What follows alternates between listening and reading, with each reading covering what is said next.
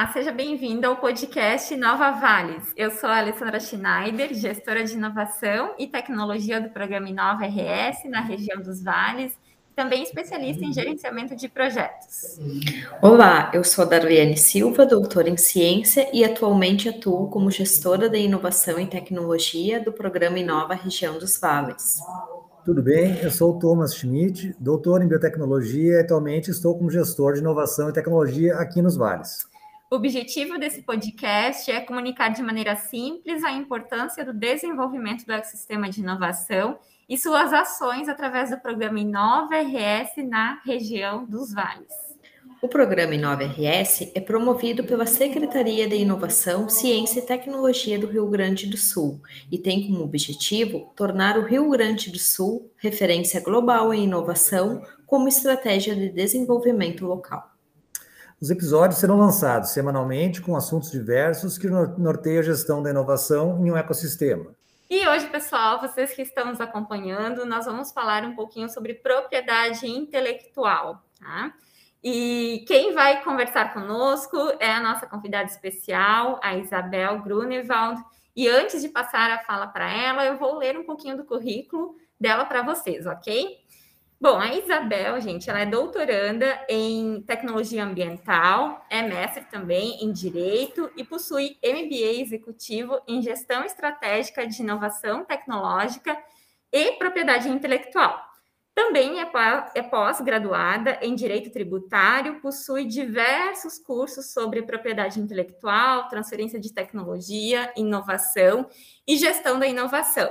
Também é coordenadora, então, do Núcleo de Inovação e Transferência de Tecnologia, o NIT, aqui da Universidade de Santa Cruz do Sul, a Unisc, e também tem experiência em propriedade intelectual e transferência de tecnologia, ministra cursos e palestras nas áreas de criatividade, inovação e gestão da inovação e ainda em propriedade intelectual.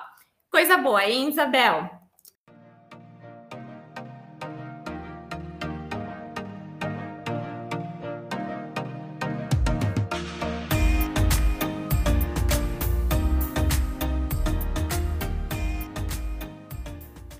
Isabel, olá, seja muito bem-vinda ao nosso episódio aqui falando um pouquinho de propriedade intelectual, muito bacana é, estar aqui contigo e obrigada por ter aceito o nosso convite também, sempre estar aqui com a gente, muito parceira também no programa Inova, aqui na região dos Vales.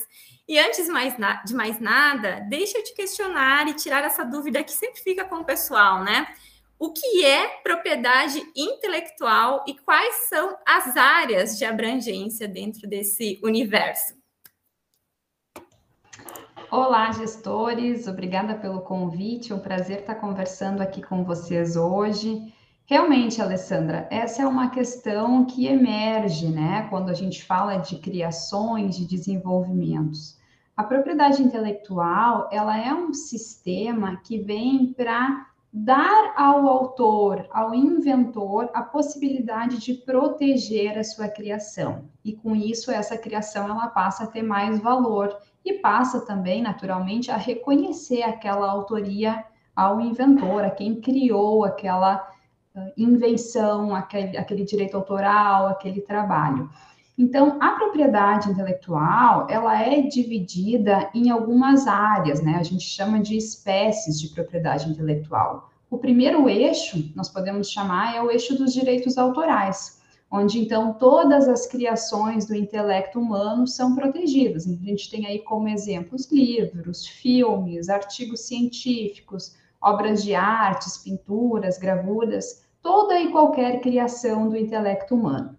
O segundo eixo, nós podemos chamar que é o eixo da propriedade industrial, onde nós temos então as marcas, as patentes, os desenhos industriais e as indicações geográficas. É nesse eixo onde normalmente se concentram as criações que dão valor às empresas, né? Seja os seus produtos, os seus processos, equipamentos gerados. E nós temos um terceiro eixo, que é o eixo das proteções sui generis, que são algumas legislações esparsas que ficam vinculadas à propriedade intelectual, como é o caso da lei de cultivares, topografia de circuitos integrados, por exemplo.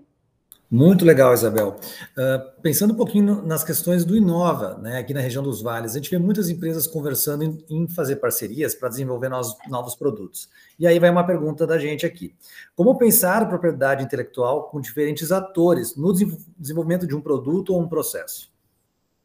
É uma questão bem importante quando a gente trabalha em desenvolvimento conjunto, Thomas. Veja só, existem diversas formas da gente pensar em como distribuir essa criação, a propriedade dessa criação. O método que eu particularmente considero mais adequado é aquele que se dá a partir do investimento das partes.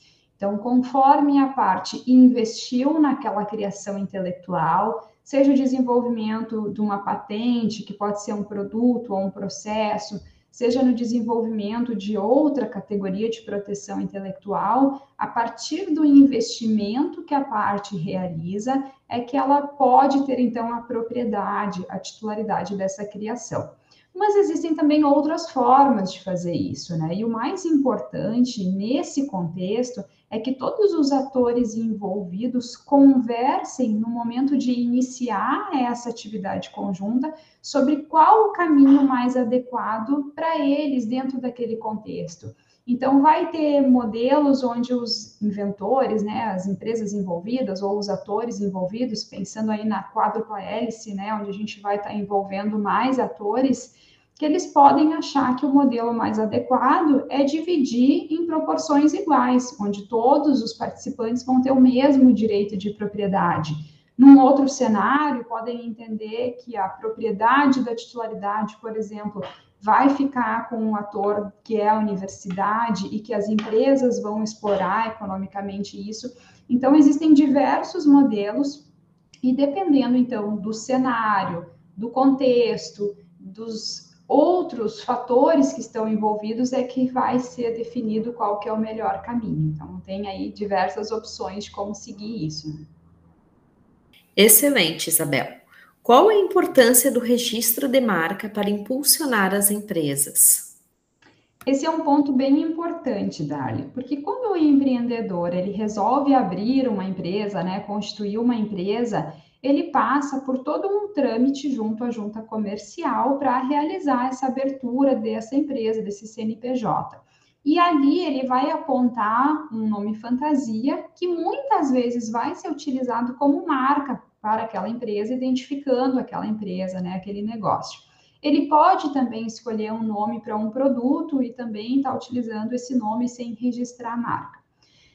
É importante identificar que uma coisa é esse processo de abrir a empresa, escolher o nome, identificar um nome para o seu produto, e a outra coisa é fazer os, esses registros, que esses registros eles são feitos junto ao Instituto Nacional da Propriedade Industrial, que é o INPI.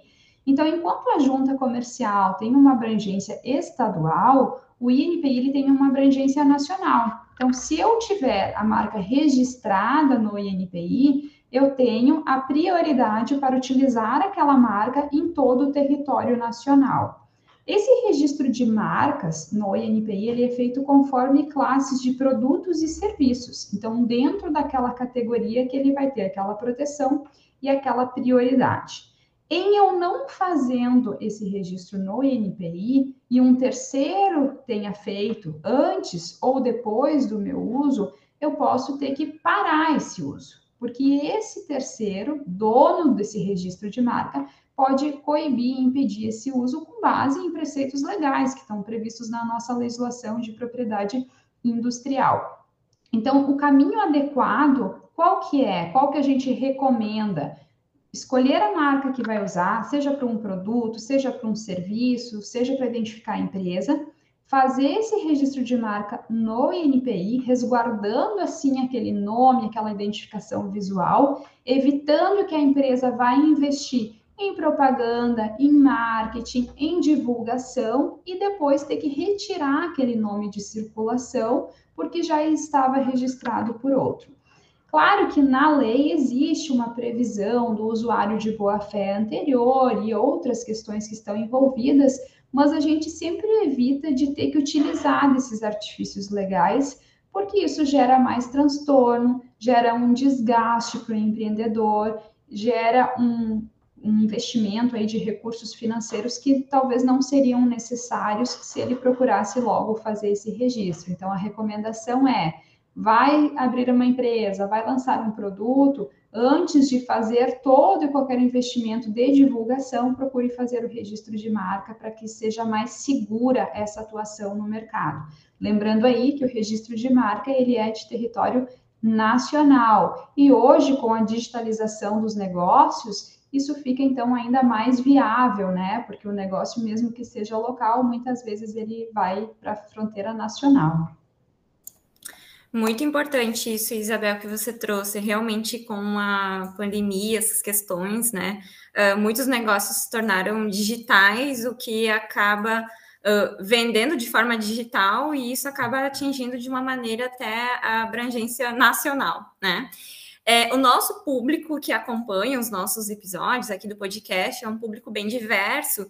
E aí te deixa essa pergunta: quais seriam as formas de acesso para as pessoas buscarem essas informações? Existe um canal? Como é que, que, que você recomendaria para o pessoal?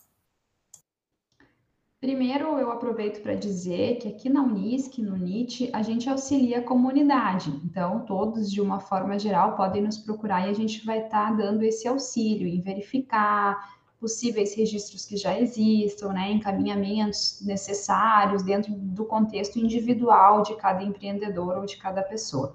Mas é possível também que cada um de nós tenha acesso a essas informações através do site do INPI. Então, é um site aberto, onde não é necessário nenhum pagamento de taxas, não é necessário nenhum cadastro prévio, e eu consigo ali acessar todas as informações das marcas que estão registradas, das marcas que estão em processo, assim como dos programas de computador, do, das patentes, dos desenhos industriais.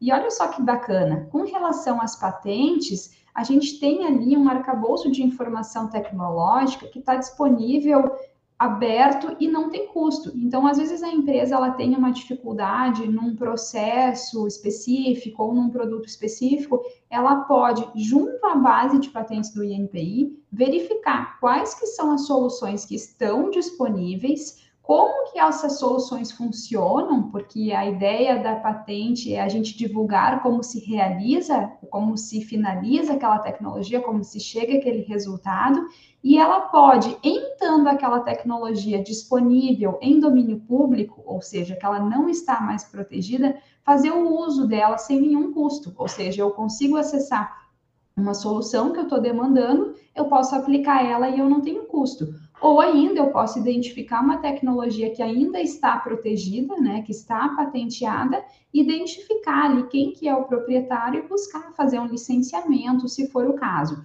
a gente percebe que essas informações ainda não são muito utilizadas, mas elas estão aí disponíveis e acessíveis. E sendo necessário, é claro, a gente pode ajudar a fazer esse acesso. Que maravilha! Olha a dica aí, hein, pessoal? Muito bom.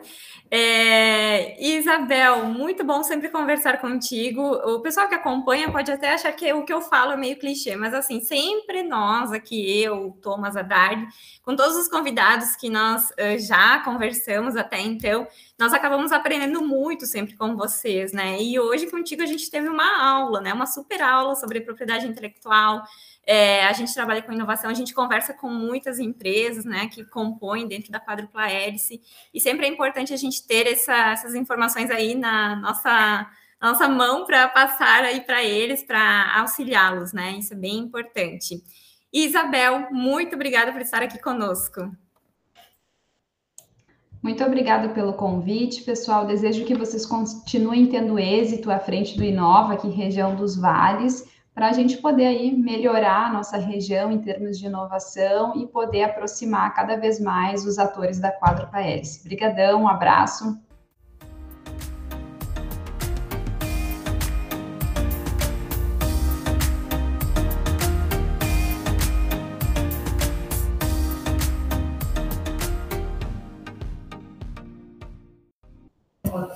E assim vamos encerrando mais um episódio do podcast Nova Vales.